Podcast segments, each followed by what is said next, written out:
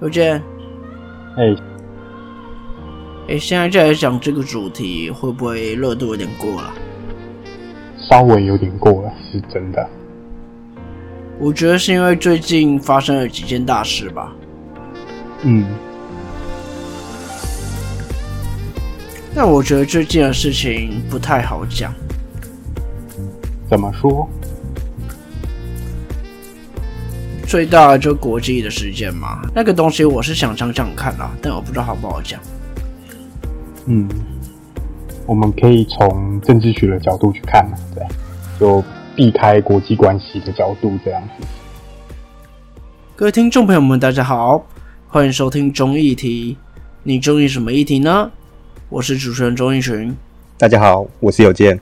有件我好好奇哦，怎么避开国际关系的角度？嗯，可能单纯从他们一个政府组成或者是内阁的一个运作运作方式去讲吧。不可能，也是要看相关文献怎么讲。那我就问你，美国为什么要撤军？美国为什么要撤军？你要讲到这个，就一定要讲到国际关系啊，嗯，对吧？所以不太可能避开国际关系啊。哎，不对啦，我们两个自己聊的这么爽，但我们都还没有讲说这个主题是什么哎。啊，那个阿富汗啦，对啊，大家应该多多少少都有听到最近阿富汗的事情啦。至少我看台湾的新闻，竟然是有在报啦，所以我觉得还可以。终于有一个国际大事，台湾有在报了。他们现在好像叫什么？那个伊斯兰什么阿拉伯酋长国是吗？就是以他们教义去做命名的国家这样子。反正就是塔利班嘛，攻入阿富汗首都，然后建立了一个新政权。嗯我一开始就会想啦，这个是不是跟之前伊斯兰国很像？嗯，所以我就觉得这个的确可以讲，但我觉得真的不好讲。可是你知道伊斯兰国他们最近发表了一个评论说，他们不认同法塔利班这个政权，因为伊斯兰国觉得这个阿富汗塔利班这个教义不符合他们的宗旨。所以你看，我们如果要讲这个主题，我们一定会提到国际政治，阿富汗当地美国怎么参与，跟可能旁边巴基斯坦跟伊斯兰国随便那边附近的所有国际政治。再来，我们还要讲到伊斯兰教之间的教义有什么差异，逊尼派跟什叶派之间有什么差异，这些东西，我们只要讲这个主题，我们就一定要提到。嗯所以怎么可能照你说的避开这些东西，纯粹想争执？嗯，那好吧，我们可以再协调看看。不是啊啊，这礼拜到底要讲什么？我们讲这么久，哦，对，这礼拜被这件事情盖住了。阿富汗的事情哈，我觉得还是可以讲啦，可是我们可能要花个两周来讲，要收集一下资料，要看哪一些是我们有能力处理的。而且讲的时间真的会很久。你看，一集讲政治，一集讲宗教，一集讲国际现实，哎，三周的主题确定了，好吧？那既然你都提了，我们就先回来我们的主题吧。我们这礼拜要讲在一样是奥运的延伸吧。嗯，对，就是之前我们的奥运选手在夺牌之后，很多的名人他们 PO FB 恭喜选手夺牌什么的，热情的网友就发现说，哎，黑人 PO 的这张照片里面好像有安博盒子，那他是不是用安博盒子去做一个观赏？这样，好，所以主题出来了。嗯我们这一拜就是来聊聊安博盒子这个东西。很奇怪，其实安博盒子贩卖不违法，但违法是它可以下载的频道。那在这个漏洞之下，你好像也不能去抓它啊。当然，这违反到了是一些智慧财产的东西，所以这个议题要复杂也不复杂，嗯，但好像也是值得来聊聊的议题。那我们就还是由有件来简述一下整个背景跟一些意见吧。那当周除了黑人陈建州以外，那有其他眼尖的网友也发现说，哎。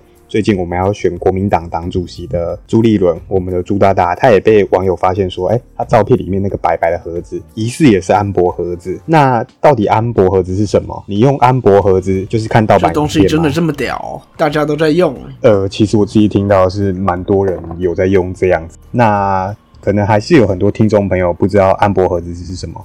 它其实就是一个多媒体影音的机上盒，就其实跟我们那个第四台的很像，但是这个机上盒它可以利用一些内建的 App，让你收看一些不同来源的频道。那它其实整体来说就很像 Apple TV 或者是 Netflix 这样子，其实包含 Apple TV 或者是其他机上盒，它都是可以让你自行下载 APP 来安装的。那讲到这一点，大家就会想说，那它到底有什么争议点呢？那经济部智慧财产局它在这个事情发生之后呢，那他就第一时间跳出来声明说，哎、你使用这个违法的机上盒，然后用非法的 App 去下载这些影音软体、影音程式的话，它违反著作权法第八十七条与第九十三条。你刚刚不是说像 Apple TV 也可以让我自行下载 APP 安装？那为什么安博盒子就违法？因为 Apple TV 它里面的 App 它是有跟授授权方去买版权的，就是它是有跟这些影音业者或者是媒体他去买版权。所以这个东西重点出来嘛？安博盒子下载的东西就是没有版权嘛？是，如果你是用他们 A 法的 APP 的话，那这个东西不就是很像之前的那个风铃网啊，或者是什么五九一酷播之类的？对对对，没错没错，我一直没有想到，对，这其实就是您讲的之前那些违法的一些线上影音的网站。那其实安博盒子它就是把这一个 APP 放在它的盒子里面，所以其实就是像你在用电脑然后使用这些国外的盗版的影音网站是一样的意思，只是它可以投影在电视上这样。然后之前风铃网都被抄家了。嗯，这个东西也该被抄一下吧？对，就其实如果就像我们的电信警察，如果抄到他们的机房，那你这个就完全没办法用。哦，所以我有可能买安博盒子下来，结果警察抄了他的机房，然后我安博盒子就废了。很有可能，但是就是其实上有政策就下有对策，所以他可能还是会借由提供其他 APP，那他可能也会去找其他新的机房，所以有一点抓不胜抓。后来艾尔达体育家族的小编就在他们的粉砖上面讲说：“哎、你妈知道你在当小偷行为吗？盗版仔请进。”因为其实就是有一些支持安博盒子的网友，就是去下面留言这样子，然后所以他们的小编就是直接呛他你是盗版仔这样。我气到小编发文欸是的，对啊。那为什么艾尔达体育家族会这么生气呢？那因为就是你使用这些违法的软体，会让第四台收不到他们就是收视的一个钱，这样。那如果电视台收不到这个观看费用的话，他们就是没办法制作更优质的节目，这样其实我对这一句话非常有意见。就他们的讲法啦。对啦，没关系，嗯我之后我等等可以来讲。那我们就留在后面来讲。好，那讲完这些反对的意见，那我们就来谈谈有没有什么人是对于这方面是支持的呢？首先当然是讲到我们黑人陈建州，当然他被抓到的时候，他们其实也没有说支持安博对啦对啦对，黑人后面是道道歉嘛只是有一个扯后腿的啊。那就是我们的朱朱伦先生我是说黑人道歉以后有一个人在扯他后腿啊，啊，是谁？你你没有 follow 到是不是？对我没有 follow 到，不好意思。黑人道歉以后，范玮琪就发了一个文，也是被大家攻击啊，所以我才说范玮琪提油救火。哦，我就觉得黑人有道歉就可以啦。当然，很多很多人就说，哦，道歉用的话要警察干嘛？你可以去找找范玮琪后面发的东西啊。好哦。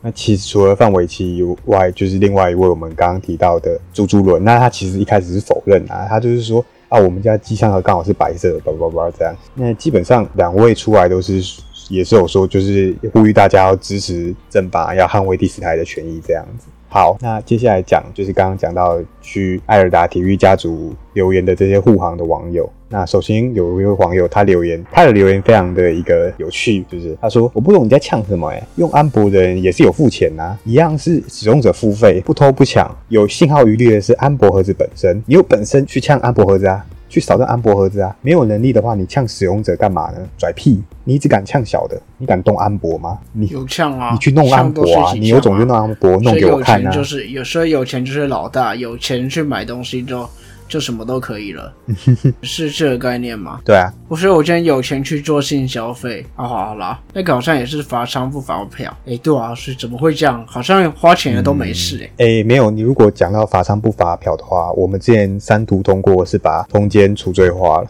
但是我觉得这个网友他讲的有点不太对，就是用安博盒子的人有付钱吗？就是他好像也只有付了买安博盒子的钱，他后续是没有付其他费用的、啊。所以他说他买这个是有付钱的，没有错、啊。嗯，但是你讲使用者付费，好，你好像是付给安博盒子，你不是付给其他人，就是像那些制作节目的电视台啊，就像你刚刚讲的，有付钱就一定不会违法吗？这观观念就是有点怪怪的，没错。所以有证件去偷了车，我买了你偷的车，我没事吗？嗯，你的举例真棒，你这个比喻不错，但是我是不会去偷车的。那讲完这个，那也有其他网友也有讲到说，这第四台真的很废，又贵又难看，而且还强迫付费这样子。也没有强迫吧，现在也不一定要看第四台啊对，可是你没装第四台，那你买电视干嘛？，NOD 啊，哦，MOD 也是啦，可能他们就觉得选择太少吧。因为其实我身边真的有朋友真的是在用安博盒子啦。那其实我也有对这件事问过他们意见，那他们其实就说国内这些第四台啊、MOD 啊，他们没办法看国外的新闻。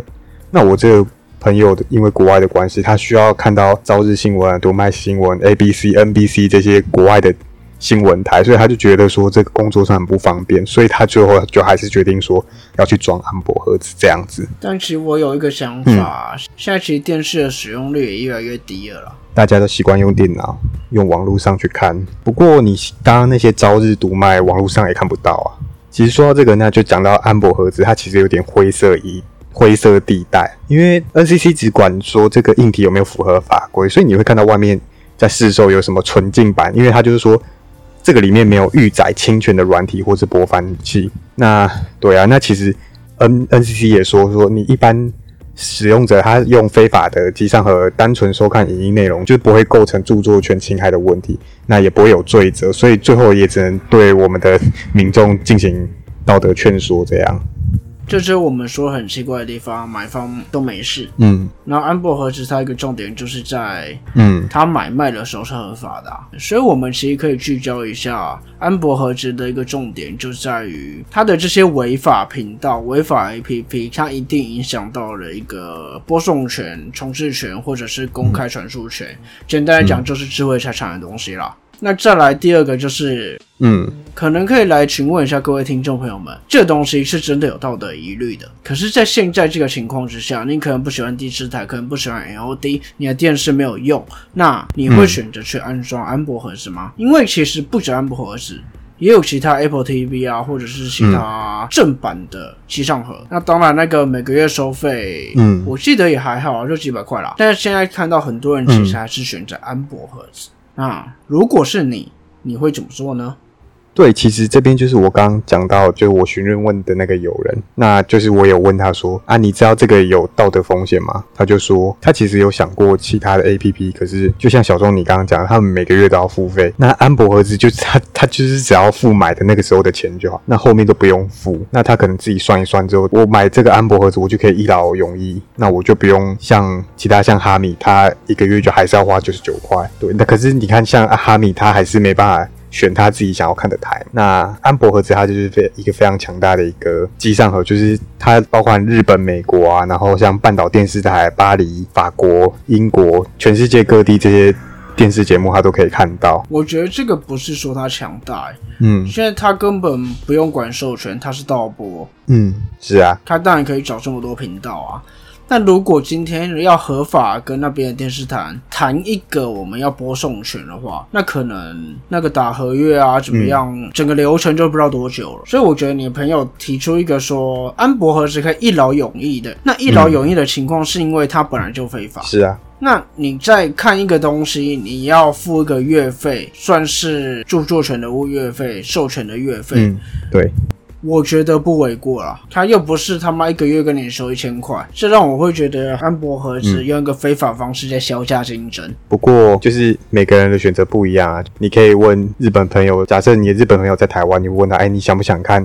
日本的频道，那他应该就会说，大部分应该都想吧。那可是如果网络上找不到的话，当然还是会想要说找一些其他的管道嘛。当然你可以说 Nextflix，但是台湾的 Nextflix 可能还是没办法看到日本日本的频道嘛，那可能 IP 的问题，那所以还是看不到他想看的日本的节目嘛。当然这时候无无法可选的时候，他当然可能就会想装，就是有需求才有这种产品嘛。